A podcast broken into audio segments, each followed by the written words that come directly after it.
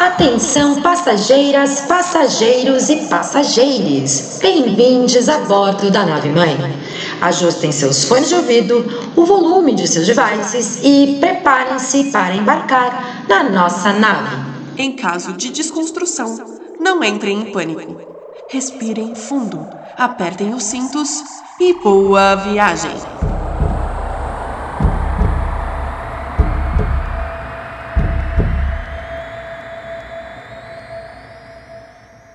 Salve galera, mais um episódio da Nave Mãe. Eu sou a Veri Lima.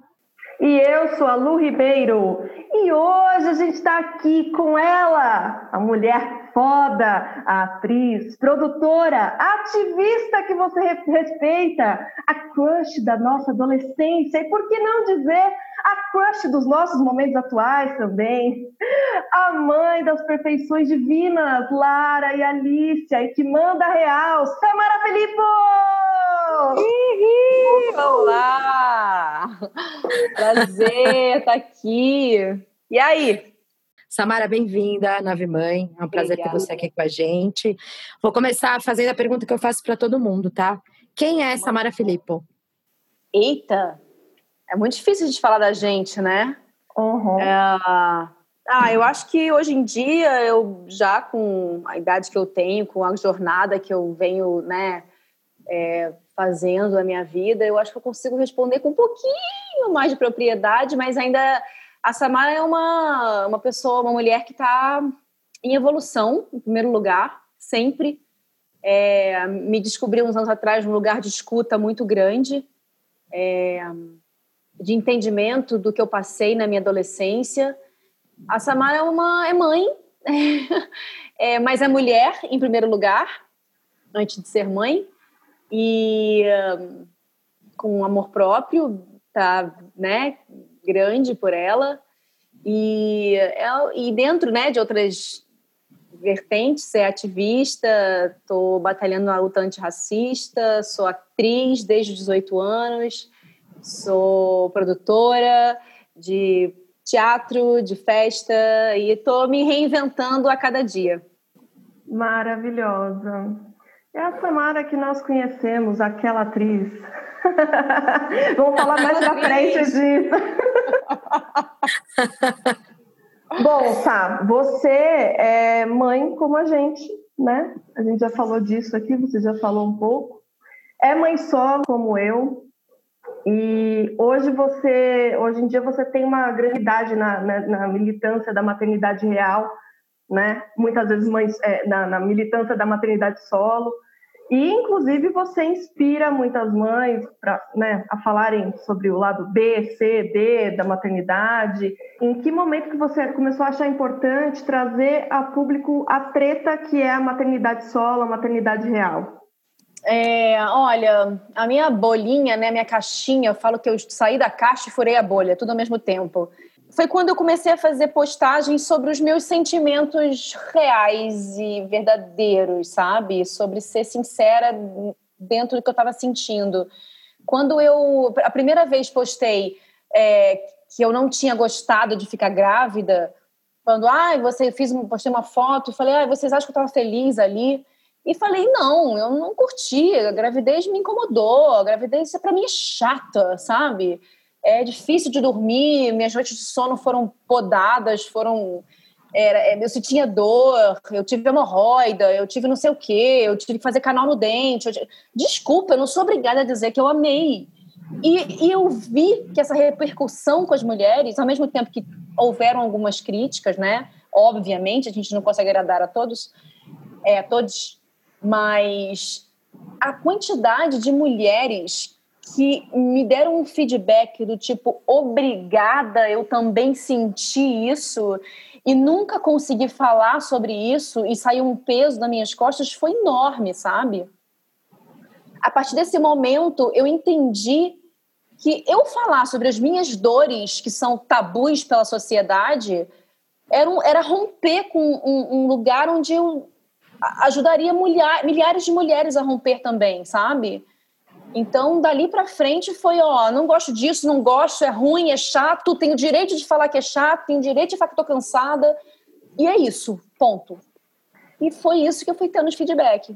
E como é libertador, né? Porque, cara, eu já, já falei para você, né? Já, acho que já falei aqui no podcast também. Eu tive depressão pós-parto no meu primeiro pós-parto. E boa parte disso foi por conta de não poder falar, porque se eu falava, nossa, como assim? Você odeia assim? sua filha? Não é isso, cara. É que tá ruim, desse jeito tá ruim.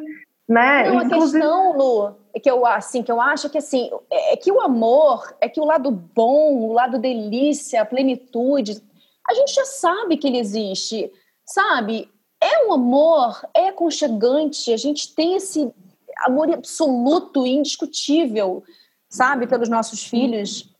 É que ninguém fala o outro lado, ninguém nunca contou pra gente. Agora que tá vindo um movimento muito forte, alguns de uns anos para cá, né, de mulheres é. mães, é, não só mães solo, mas mães também casadas, sobre a maternidade ser exaustiva e, e, angustiante, caótica, e que ela existe desse lado também, e vamos encará-la. E me deixe dizer as minhas dores. Não, e é, e é muito louco porque agora as pessoas pararam de romantizar todo tipo de relação. Seja as relações afetivas, as relações sexo-afetivas, as relações com os filhos. Então, é, é esse novo olhar para a não romantização das relações faz com que as mulheres mães ou não, mas especialmente as mães, olhem para os seus filhos sem um peso.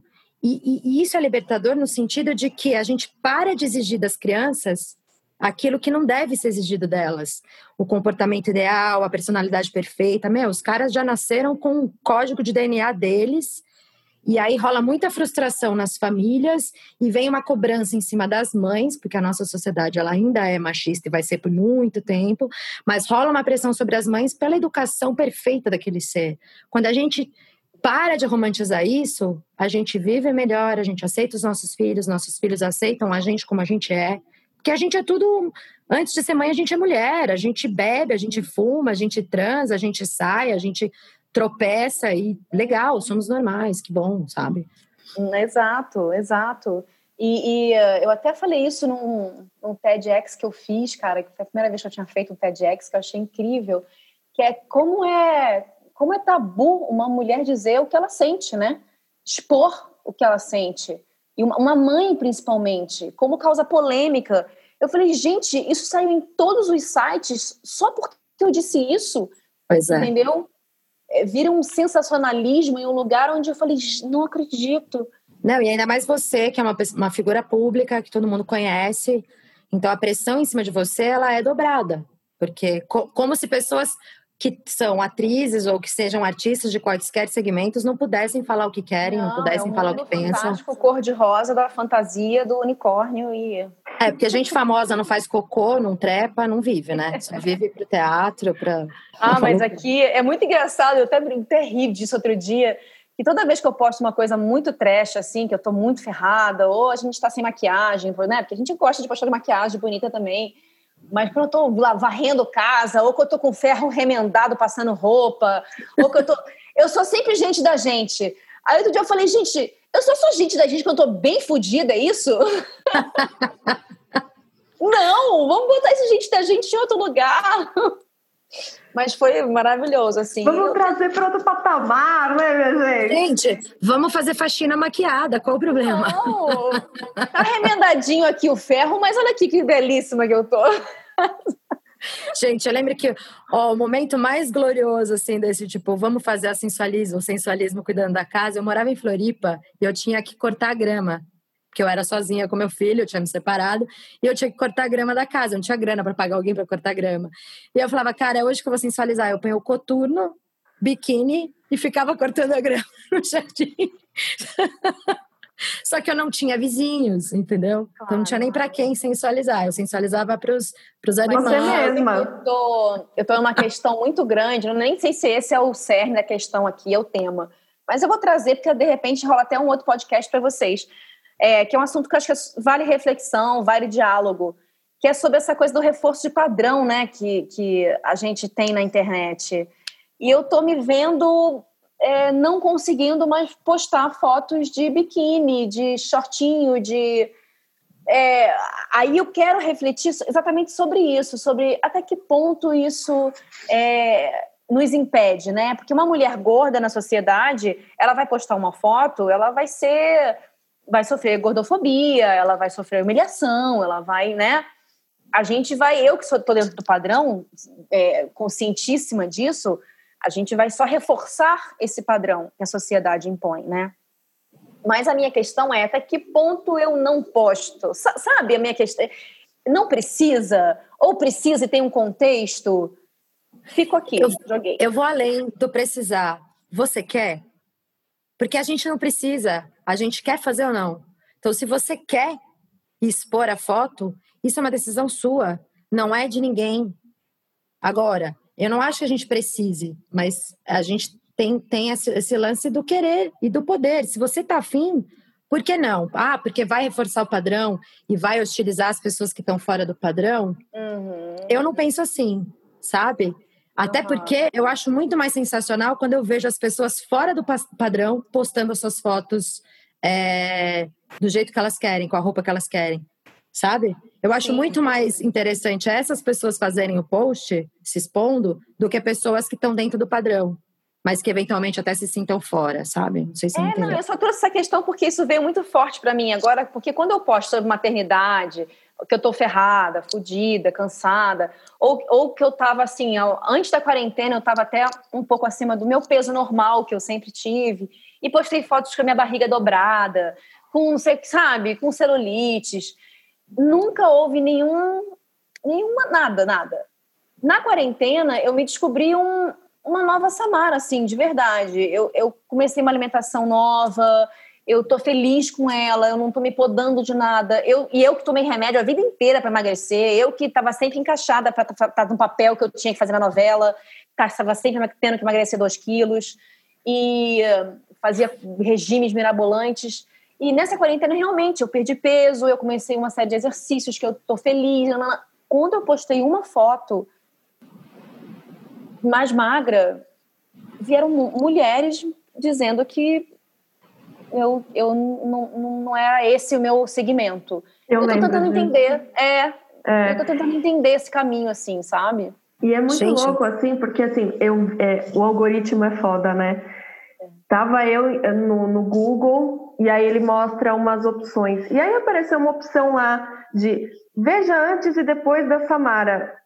E aí tava falando sobre o corpo. E aí era uma, um post seu do Instagram que eu tinha acabado de olhar, que era você em, em 1900 e não sei quantos lá, uhum. na, na Malhação, e você agora. Só que você não tava falando do corpo, não. né? Você tava falando de você, o quanto você Sim. tinha mudado, quanto as suas experiências e o quanto você olhava para aquilo e já não te representava. Não, então... eles vão diretamente para o físico, para a estética.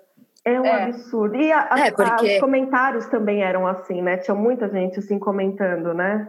Porque mulheres só podem ser bem-sucedidas se elas forem dentro do padrão e bonitas. É por isso ah, que não consideraram o que você falou na, na tua matéria. E sim como estava o seu corpo 20 anos depois. Exato, exatamente. E foda isso, né? É. é. Mas é vamos lá, sigamos. Mas já que a gente está falando de padrão, vou fazer uma pergunta sobre as meninas, tá? Tá bom. Na verdade é sobre você, mas tem relação com elas. Porque nós somos três mulheres brancas aqui, né? E a gente está no mês de novembro, nesse mês que é o mês da visibilidade negra. Só que você tem duas filhas negras, uhum. né? Sim. Então, acho que foi a partir delas que talvez você tenha é, percebido a necessidade dessa luta antirracista.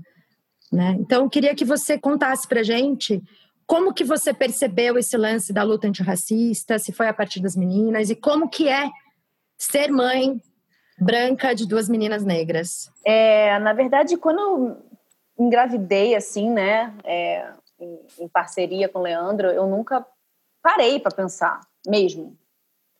É, vida que segue, tá, tá, tá tudo normal, não, não. E quando a Alicia tinha é, sete, seis, sete anos, foi aí que começou tudo. Eu nem tinha lá, tinha Lara, tinha, Lara era bem, bem piquitica. É, ela veio pedir para alisar o cabelo dela. E eu dei um salto do sofá, não entendendo o que estava acontecendo, porque eu sempre penteava o cabelo dela, só que eu ainda repetia frases racistas, mesmo sem saber, sem perceber, do tipo, é, sei lá, Vamos arrumar esse cabelo rápido, a gente tá atrasado, dá, dá trabalho, dá muito difícil. Sabe? Coisas do dia a dia que a gente não percebe, que a gente reproduz. E aí ela, eu falei, peraí, peraí, por que você quer alisar o seu cabelo? Não, não tô entendendo. Ah, porque eu não tenho nenhuma amiga de cabelo cacheado na minha escola e na minha sala. E, ou seja, eu comecei a entender que ela, que ela não se via em lugar nenhum. É, ela não se enxergava, desde ao redor dela na sociedade, quanto na mídia os desenhos, os filmes, os livros, os livros didáticos da escola, todas aquelas. O livro de, de, de ciências, a família branca que está no parquinho brincando com, sabe? A gente sabe disso. É, é, então eu comecei a me questionar sobre diversas coisas que eu nunca tinha parado, desde as piadas que meu pai contava na mesa é, da família que a gente ria sem entender né, nada, até o momento em que eu vi que a minha filha não, não, não se enxergava. E eu comecei essa busca incessante pela representatividade para ela. Quando isso começou, eu comecei a também, ao, ao, mesmo tempo que eu recebi o feedback das mães, quando eu falei das minhas dores, eu comecei a receber das mães com filhas negras e de mães brancas e de mães pretas e com filhas pretas, falando que também passavam pela mesma coisa. Foi num vídeo que eu gravei é, cortando o cabelo dela, fazendo um corte novo. Foi aí que eu comecei, sabe? Vamos, vamos, peraí, não, não, não, não. Vamos fazer um corte novo. Vamos, vamos, canal, canal no YouTube. Vamos falar sobre cabelo, cuidado com os cachos. Então eu entendi que eu precisava fazê-las primeiro se enxergar, segundo amar esses cabelos, terceiro saber cuidar deles com leveza, com brincadeiras, cercá-las de brinquedos que elas se enxerguem, livros e apresentei milhares de mulheres negras poderosíssimas, sabe? É, Youtubers, cantoras, atrizes, apresentadoras, é, e não só pessoas famosas, mas advogados que nos cercavam, médicas. E foi assim que começou. E só para eu completar, que me perguntam muito, você até falou, ah, porque começou com as suas filhas. Sim, eu poderia realmente estar até hoje na minha bolha branca, privilegiada, sem saber o que está acontecendo ao meu redor se não fossem as minhas filhas. Adoraria não estar? Adoraria, mas eu poderia estar. Então, eu sendo a mais sincera pessoa do mundo, nesse caso, sim, foram as minhas filhas que me trouxeram e abriram a minha mente para esse lugar. Não, e que maravilhoso que foram as suas filhas, não tem problema nenhum. O legal é que teve um ponto de partida. Sim. Né? Sim, e, sim. E é natural que na maternidade a gente passe a olhar para coisas que talvez a gente não olharia se não fosse o papel de, de mãe. Na casa da maternidade, eu acho que foi a separação. Sabe quando tem um, um ápice? Se foi a separação. Se eu tivesse talvez casada, eu talvez romantizasse a maternidade até hoje. Uhum. Sabe? É, porque talvez, é, é, lógico, as suas filhas, elas foram esse ponto, né? Mas quem teve esse impulso de falar, de olhar para esse incômodo mesmo, né? Porque a gente sabe que tem um monte de, de, de mães que não vão olhar, infelizmente, ou que não, não tem gente, oportunidade. poderia ter alisado o cabelo da minha filha. Ah, vamos lá, vamos, vamos fazer uma escovona aí, um, um relaxante para ficar liso, é mais, mais fácil. Eu poderia ter feito isso. Inclusive, eu, eu passei a olhar para esse lugar com muita empatia, assim, de mulheres, até mães negras, que alisam os filhos das crianças, das suas filhas, por medo delas passarem o que elas passaram no passado: bullying na escola, humilhação, racismo. Então, elas alisam o cabelo das filhas, sim, para protegê-las dessa sociedade. Para que elas sejam aceitas, né? E uma coisa legal que você falou é a busca pela representatividade. Então, você começou a mostrar para as meninas que existem mulheres negras foda, que existem personagens negros, que existem pessoas famosas ou não, negras, que chegam em lugares que, que qualquer um cargos pode que a gente não está acostumado, né, desde criança a ver, porque a sociedade Exato. sempre retratou para a gente a população negra como na favela, na escravidão, bandido, é, empregada doméstica. É, era esse lugar que as novelas e os filmes, o, o blackface, um branco, né, se apropriando do lugar de um negro para fazer um papel quando poderia chamar um negro para fazer. Enfim, inúmeras questões. É um, é um, abismo. Eu me deparei com um abismo em que até hoje eu sigo aprendendo. É, ainda cometo erros, cometo sim, porque é um chipzinho que enfiam na gente desde pequenininho.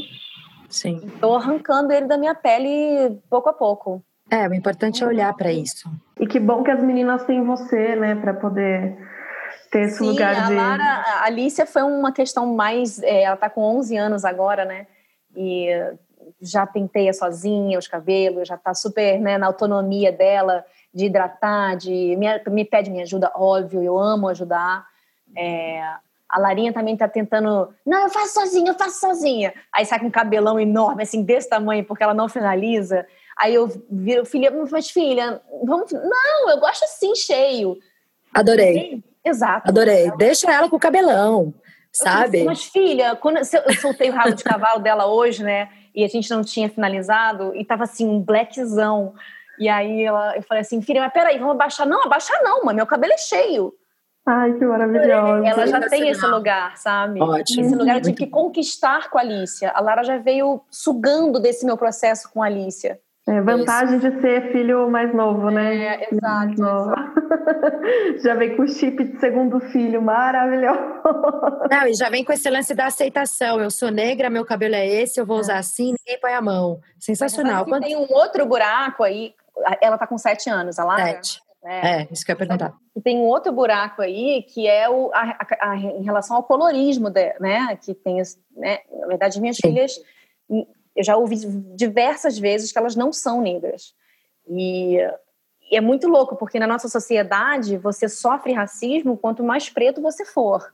Quanto mais traços negroides você tiver, a boca carnuda, o nariz mais batata, e, enfim, o cabelo mais é, crespo.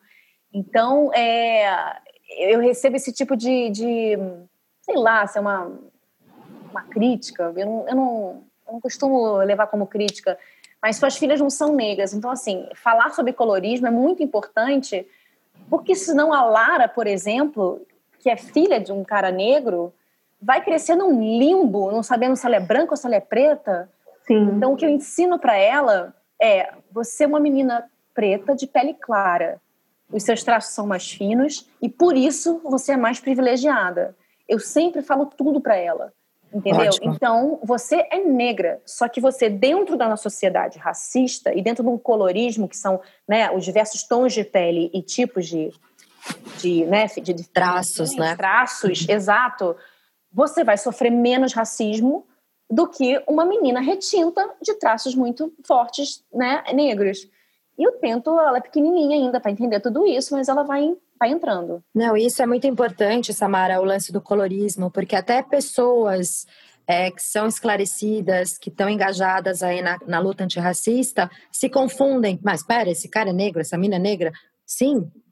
É. Primeira coisa, pergunte para a própria pessoa: você é branco ou você é negro? Se a pessoa se, sabe- se declarar negra, não, não retruque, ela é negra. Mas você sabe que tem até gente que, que não se reconhece, né? Não Sim. sabe. Sim. Por causa disso. Aham, E, é, e é a famosa branca demais para ser negra e negra demais para ser branca, né? Então, é, É. eu falei, é um limbo. As minhas filhas foram, foram na certidão de nascimento como pardo.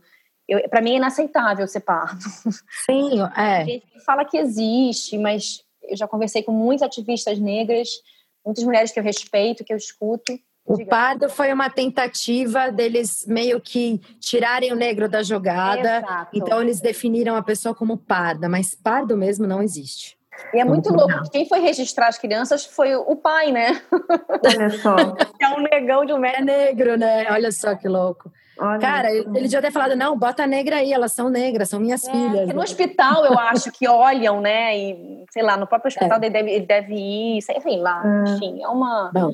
Mas a É. conversa vem de casa. Eu acho que essa criação, né, delas, essa re- reeducação, não é nem reeducação, reeducação é minha, né? Nelas é uma educação mesmo nova, quebrando os meus padrões. Então, é, vem de casa e na escola. Você precisa escolher uma escola que você saiba que vai ter uma, uma educação antirracista, que você vai ter uma educação com cultura afro-brasileira, com cultura da África, sabe? Sim. Eu tinha um namorado, meu ex-namorado, ele é negro de pele clara. E por vezes, assim, a gente conversou, porque quando eu conheci ele, há, sei lá, 10 anos atrás, 15 anos atrás, eu também não, não o reconhecia como uma pessoa preta. E aí a gente foi conversar, e um dia a gente estava na casa dele, e uma tia dele falou assim, não, mas você, você fica falando que você é preto, para que você falar que você é mulato. Mulato não deixa de ser preto. E, e conhecendo ele como eu conhecia, eu falava, gente, mas isso deve doer demais. O que, que eu faço nessa situação, né? E como a gente tem que aprender, porque não tá. É, é o problema do racismo também é mais uma tentativa né? de, de, de romantizar, né? De não falar o negro, o preto, porque acha que é ofensa. Ou sexualizar, é né? pra caramba. O mulato é um, é um animal híbrido, mistura de mula com, com burro, sabe? Olha que loucura. Faz sentido, é. é. São aquelas coisas que a gente aprende, né? Cafúzio, mulato, enfim. Mameluco. É. Tem muitas expressões aí que a gente precisa rever. Eu queria até fazer um vídeo sobre isso. Faz, Fala faz que é importante. É porque, é porque você acha às vezes que falam muito, mas nunca é o suficiente, sabe? Uhum, sim. Samara, Samara, agora vamos de gatilho.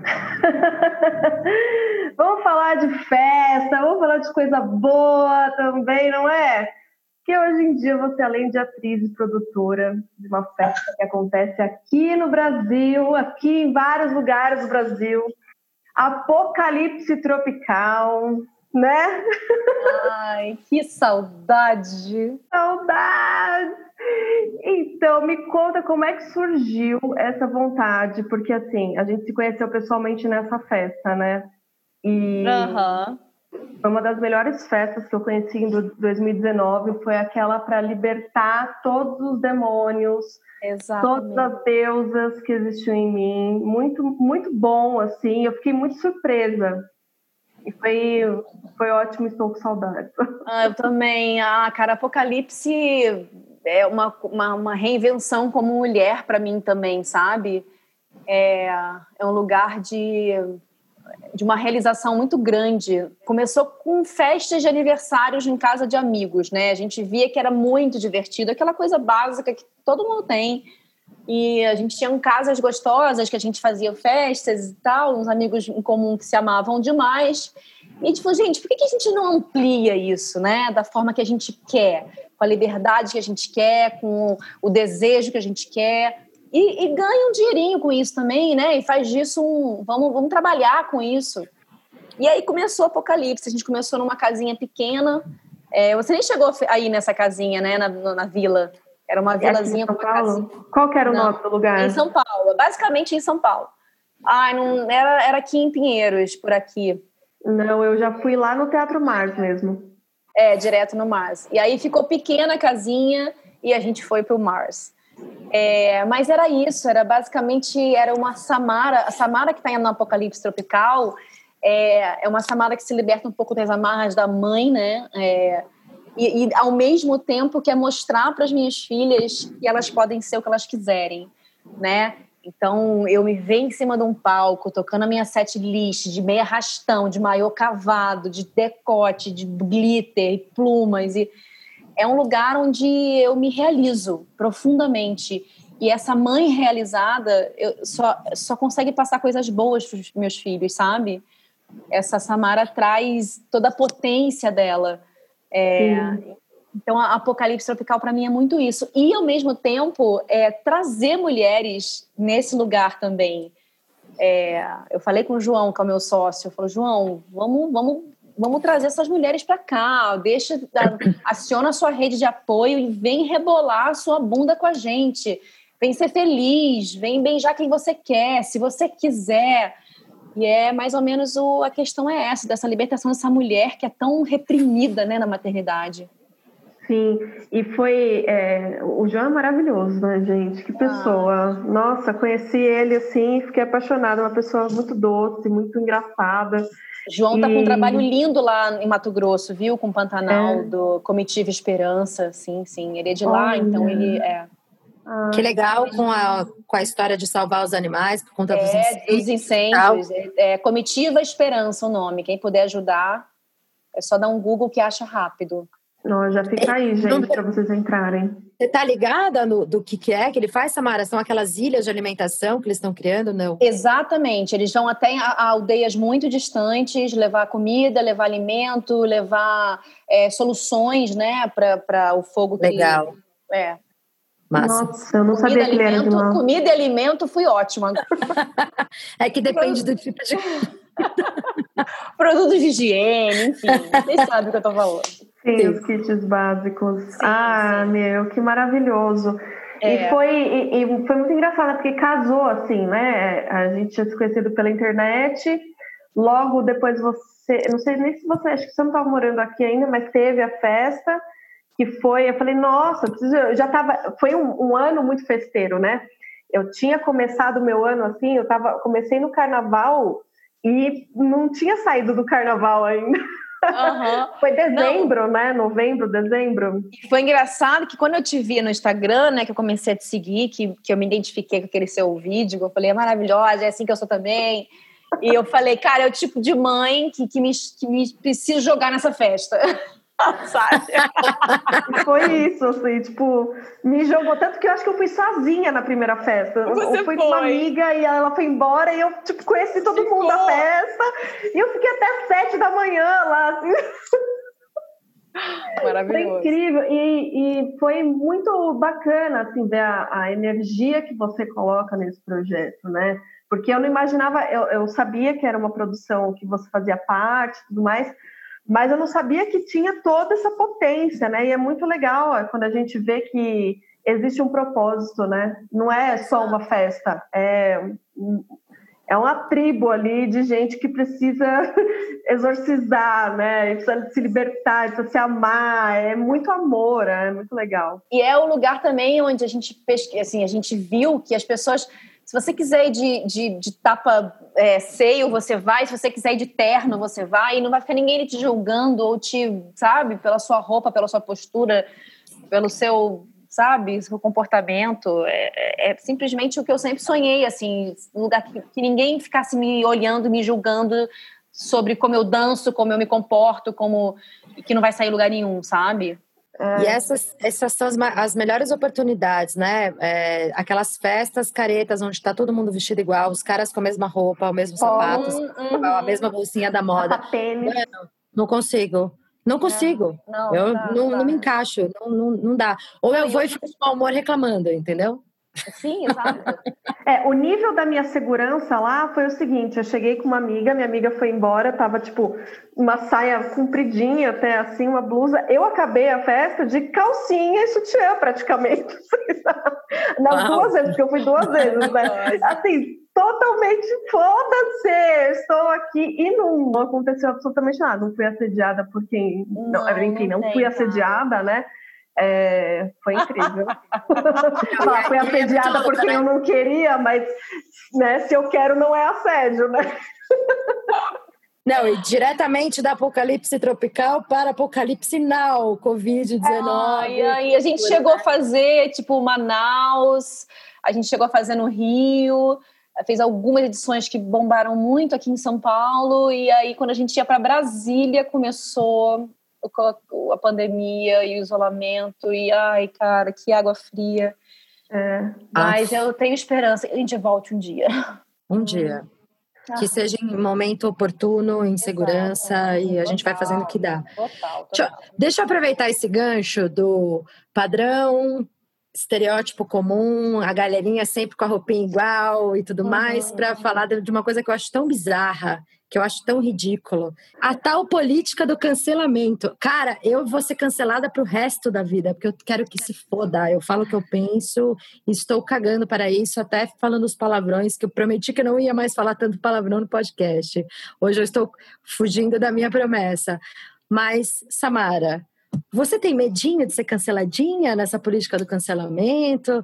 Como é que é? Você para de falar as coisas porque as pessoas vão te cancelar? E outra, o que, que você acha dessa tal política do cancelamento?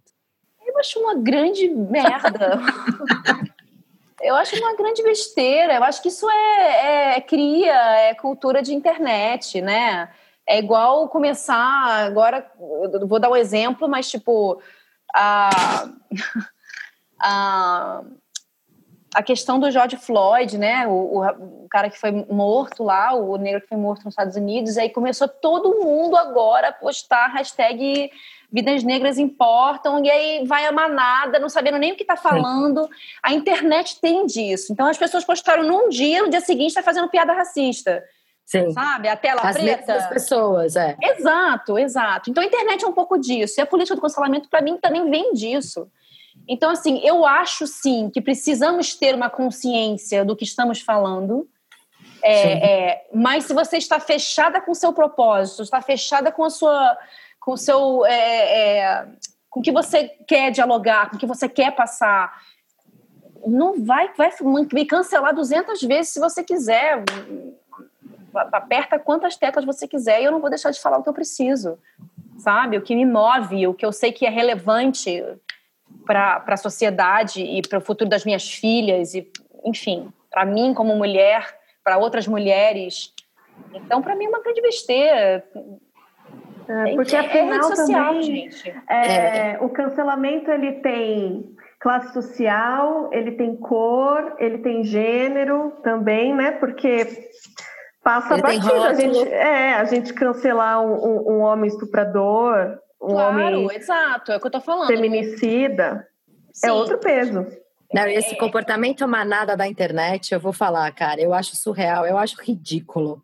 Todo mundo sempre segue a modinha de pôr a hashtaguinha, de pôr a fotinho, de fazer o personagemzinho. Meu, vão todos para aquele devido lugar, porque eu acho isso é, uma puta não, perda de tempo, eu velho. Vi um, eu vi um meme até que é outra, outra reflexão também que eu vou jogar aqui no podcast de vocês, que é tipo, as mulheres viraram, começaram em cima do caso da Mariana Ferrer, né, da menina lá de Florianópolis, aproveitei, por isso que eu até falei do reforço de padrão. Estão todas postando justiça para Maria e postando foto sensual, sabe, de biquíni, de eu ao mesmo tempo que você reflete, ah, não, a gente precisa. Quantas fotos você. Porque o advogado foi tão inescrupuloso, desculpa, escroto, né, naquela entrevista, dizendo que as fotos que ela postou poderiam ser usadas contra ela. Então, quantas fotos você postou que poderia ser usada contra você? Assim, olha que absurdo que a gente chega. Sim, sim. E aí as mulheres resolveram agora todas, às vezes não sabem nem quem é a Mariana Ferre, postar foto sensual em, em, em total objetificação da mulher, né? É, enfim, e começou essa coisa da manada, né? Que eu costumo chamar da manada do hashtag vamos lá, todo mundo tá fazendo, vamos fazer também. Bom, mas você falou um negócio que eu acho, acho legal de falar aqui, que não, tá, não, não é o objetivo da conversa, mas é, porque somos mulheres conversando. O lance da gente postar foto sensualizando, quanto isso reforça a cultura do estupro e o quanto não. Exato. O quanto isso de fato. É, é o que a gente estava conversando lá atrás no começo. O quanto isso de fato é libertador do ponto de vista. Eu me visto como quero, posto a foto que quero e pá.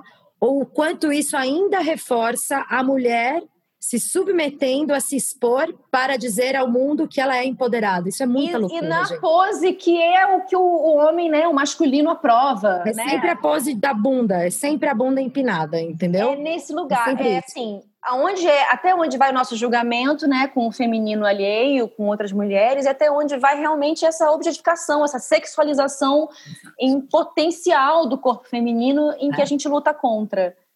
É muito, é uma Mas, linha muito tênue, é um muito assunto tênue. muito gente. É difícil falar. Eu tenho até medo de falar Sim. e ser interpretado de uma maneira equivocada, entendeu? Mas eu fico com esse grilo na cabeça. Eu falo, cara, até onde, sabe? Por Total, isso que eu falei, ah, eu acho legal as mulheres fora do padrão postarem para que as pessoas passem a aceitá-las, mas e a que está dentro do padrão não pode? Mas acho até bacana, pelo menos, se olhar para esse lugar.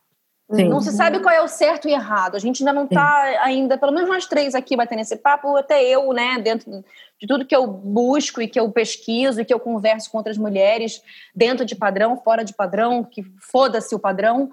É, em que é bom levantar essa questão. Acho que é bom refletir sim. sobre isso. Senão a gente fica aquele robozinho repetindo o tempo inteiro a mesma sim, coisa. Sim. É, e tem aquela, a, aquele trabalho de, de perguntar, mas por que, que eu estou fazendo isso também? Né? É um trabalho diário. Por que, que eu estou fazendo isso? A Exato. cada minuto, assim, não né? É, e é necessário. A gente precisa fazer isso. Não tem, não tem outra saída, porque a resposta está com a gente, né? E Exato. tem também a questão da, da, da, assim, a gente gosta de biscoito. Eu gosto de biscoito, gente. Eu gosto de todo mundo. Uhum. Entendeu? Não tem essa hipocrisia. Exato. É, então é só entender o que, que é. Eu quero postar essa foto para ganhar biscoito. Eu, estou reforçando um padrão. Eu não estou. Tem necessidade? Porque uhum. na verdade eu, eu tenho umas questões com as fotos que eu tirei que são lindas de um projeto de uma amiga minha que, que eu quero divulgar o trabalho de fotógrafa dela. Você entende até uhum. onde vai?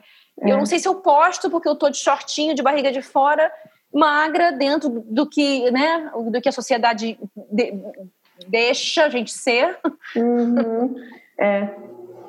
É muito é, complicado, seria. cara. É Agora, eu queria puxar uma coisa que a gente começou, você, é, a gente começou eu falei é, no começo, sobre aquela atriz. Aquela atriz. Vamos falar de aquela... cultura. Aquela, aquela, aquela, que fez aquela novela. Aquela que fez Malhação. Aquela. Namorou aquele menino. aquela que sumiu da Globo, aquela é, que não tá mais fazendo nada. Não, tá na Record mais. Mas é bom dizer que eu tô sem contrato, viu? E tô ótima. Manda jobs. Manda jobs. Eu lembro, até falando disso, né? Eu me lembro muito de quando eu comecei a fazer teatro, e não era teatro amador, não, era, já era teatro profissional na Augusta e tudo mais. E a minha mãe foi me assistir, puta teatrão, né? Aquele teatro principal da Augusta, gigante, puta tesão, né? E ela chegou e falou assim: ai, que pena que não tem artista, né?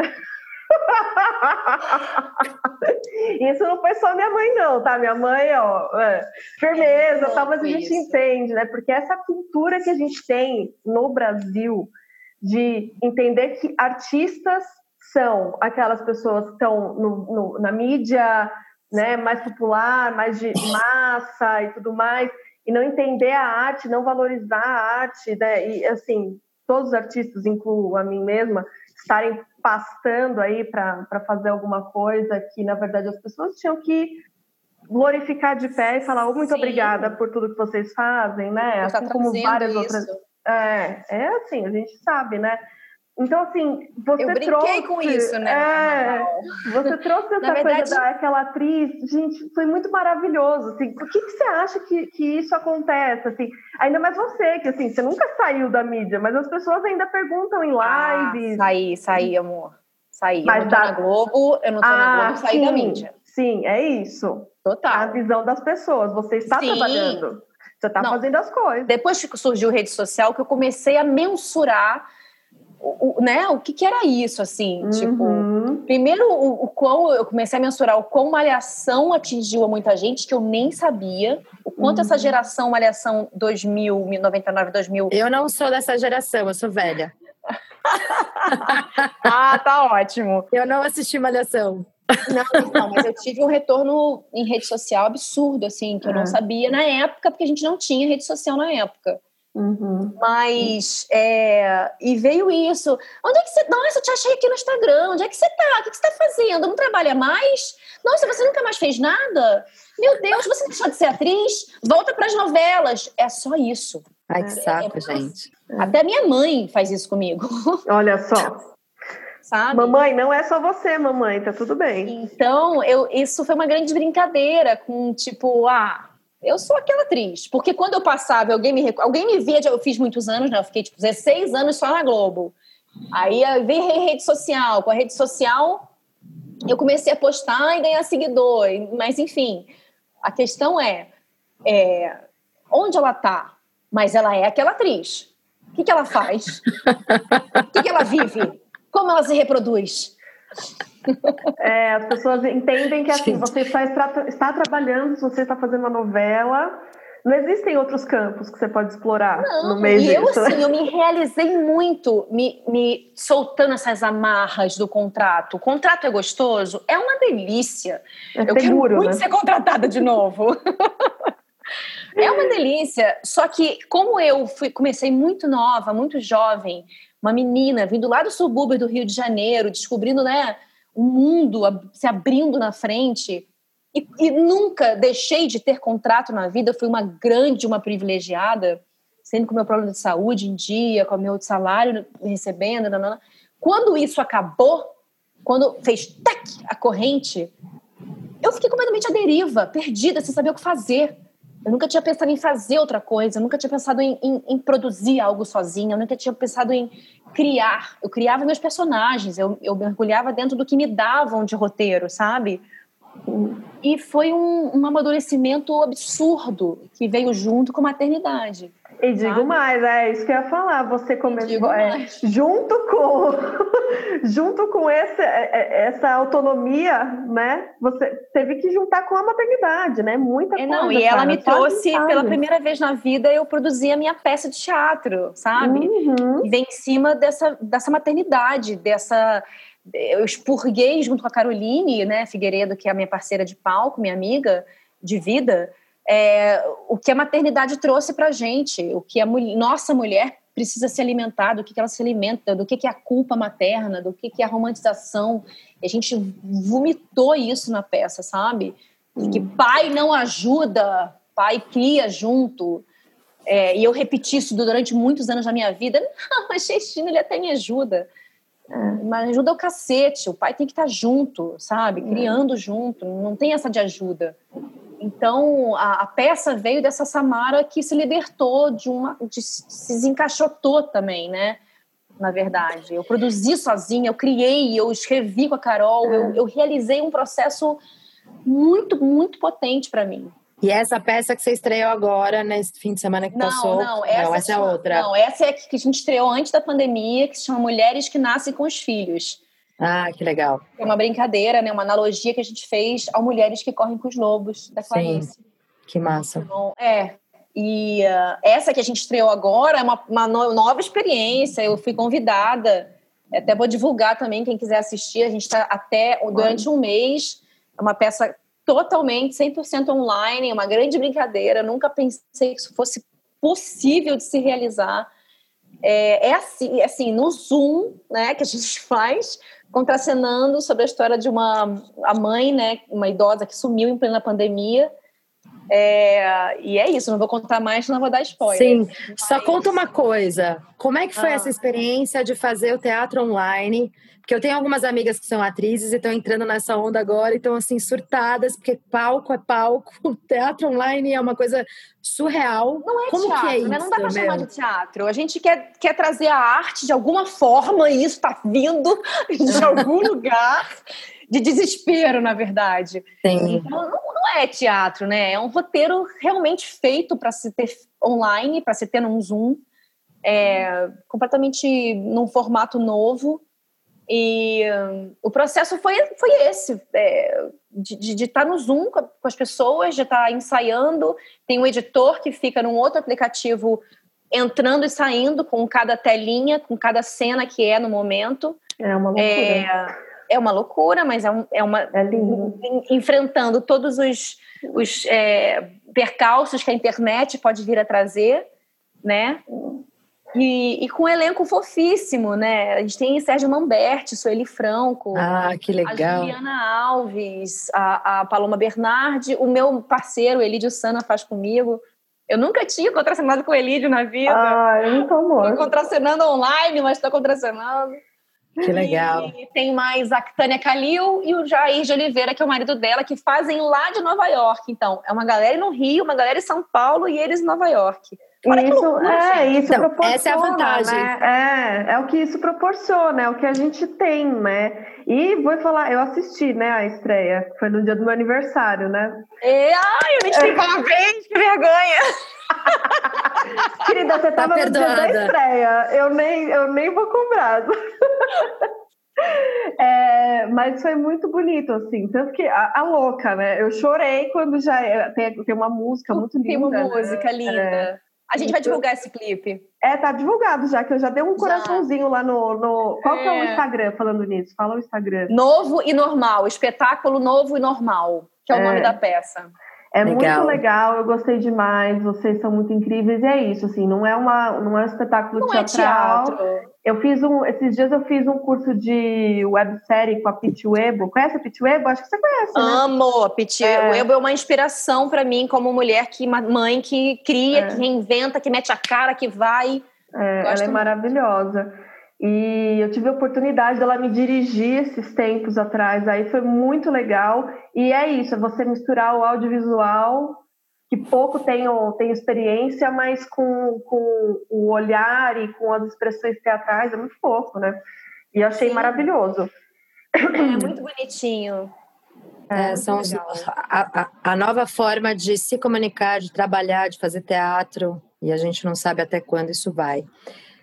Lu, vamos fazer o bate-bola, senão a gente vai perder o timing aqui? Bora lá. Então, vou começar. Tá pronta, Samara? Não. Você tá sempre pronta, né? Nasceu pronta já. Não, não tô pronta pra nada. Sinceridade, sinceridade. Então vai na lata. Maternidade é Entrega. Uma musa inspiradora. Minha filha, Alicia. uau. Um desejo. Um desejo voltar com a festa e com a minha peça no palco. Uma palavra de ordem. Empatia. Uma motivação. Minhas filhas. O que você diria para Samara de 20 anos atrás? Saia dessa caixa. Maravilhosa. Sensacional. Sensacional. Adorei. Ó, Também. agora a gente vai pro nosso último quadro, que é o Me Leva Nave Mãe. Solta a vinheta, DJ. Me leva, nave mãe! Bom, meu Me Leva Nave Mãe, acho que não tem muito jeito, assim. Eu pensaria em várias coisas é, que estão me acontecendo agora, mas eu acho que eu vou pensar no coletivo e eu gostaria de pegar todas as mulheres, colocar na nave mãe para a gente ficar livre de Andrés Camargos Aranhas e companhias. Arrasou, bicha. Eu gostaria de pegar todas as crianças negras, colocar numa na, na nave e levá-las para lugares para elas entenderem o quão lindas, importantes e parte de tudo isso elas são. Maravilhoso. E eu quero fazer uma junção das duas coisas que vocês falaram. Pode fazer uma, um- uma, uma parada híbrida das duas situações? Pode, né? É, para mim, enquanto houver juiz que mude a nossa Constituição, o nosso direito penal para desenvolver um novo tipo de estupro culposo para absol, absol, absolvição dessa galera, eu gostaria de entrar na nave e sair daqui. E levar todas as pessoas que eu amo junto comigo e as que eu não amo também, porque eu nem conheço. Então, as pessoas legais. E dentro dessa nave, considerando que a gente está no mês da consciência negra, eu gostaria de colocar todas as pessoas pretas e todas as pessoas brancas antirracistas e que a gente pudesse viver num outro lugar juntos de uma forma mais harmoniosa. Né? Eu sempre falo para Lu que a gente tem que trocar esse quadro, porque as pessoas legais deviam permanecer na Terra, Exato. entendeu? Que é um É planeta botar na maravilhoso. nave e mandar embora. Bota na nave, manda embora e desintegra no espaço, volte para os seus lo- locais de origem, entendeu? Cara, mas eu acho que os ETs devem ser tão mais evoluídos, a gente aprende ETs são muito legais. Você sabe que eu revisitei Matrix, né? O filme. Nossa! Exato, eu vi um. E, e ele tem uma fala que é muito chocante, assim, né? O agente, que é do algoritmo, né? Da, que, é- que é da, da ilusão, que ele fala que, que os humanos são o câncer, né? Do planeta. Os humanos que destroem isso aqui tudo. Exato. E, e, e, ele- e eles, há uns anos atrás, é, que é, são é, milhares de anos na frente, né? Eles há uns anos deram um mundo de felicidade plena para todo mundo e os humanos não conseguiram viver na felicidade plena. É isso. É bem isso Matrix mesmo. foi- é hoje. Então, eu acho que eu de- prefiro ir mesmo, é porque o nosso país, nosso planeta tem muitos recursos, né? Tropicais maravilhosos, assim. Então, não se sabe. Não, o nosso coisa. planeta ele é maravilhoso. Ele foi construído, né, para que ele fosse habitado e organizado de uma outra maneira. E cuidado. Então, É. quem tem que sair daqui é a galera ruim. Deixa a galera boa aqui, porque tem tudo aqui. Tudo que a gente precisa tem aqui. É só a gente saber cuidar. Mas a raça humana não soube cuidar. E Deu- não vai saber. errado. A gente deu errado. A gente deu seguir. errado. Vamos seguir.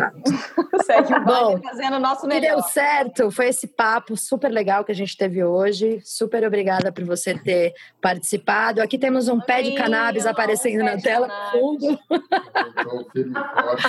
Que, re- que re- floresça. Exato. Né? E que a gente possa cultivar essas flores. Querida, super obrigada, Lu. Vai fazer o encerramento do programa. Ah, passa suas redes, passa tudo que você quiser passar sobre sua peça, seu canal. Fala lá pra gente. Olha, vamos lá. Eu tenho meu Instagram, que é sfelipo. Tem o canal que a gente vai voltar com ele agora, que é o canal que eu criei com a minha filha, que eu falei nesse início do papo, que é o Muito Além de Cachos. A gente tem vídeos muito fofos e lindos lá. A gente parou uns aninhos, uns dois aninhos, mas a gente quer voltar agora. É, tem o nosso Instagram da peça, muito, Mulheres que, que, que Nascem com os Filhos, e tem o Instagram do espetáculo Novo Normal. É, e tem também o Instagram da Apocalipse Tropical, que está Por parada, mas vamos voltar na esperança, com segurança. É, eu acho que é isso. É o nosso canal do YouTube, que é uma dos, da minha prioridade agora, né? Uhum. Muito Além de Caixas. Tem o Instagram do Muito Além de Caixas, que a gente fala sobre empoderamento infantil negro, cuidado, toda a cultura afro e dicas, enfim. Acho que é isso. Muito Legal. obrigada por ter aceitado estar aqui com a gente hoje, em plena pandemia, em pleno caos da vida. Finge o costume, finjo, mas assim, sou uma grande admiradora sua, uma honra imensa é, ter você no é, meu mana. círculo. e é isso, minha gente. Beijo, gente. Beijo.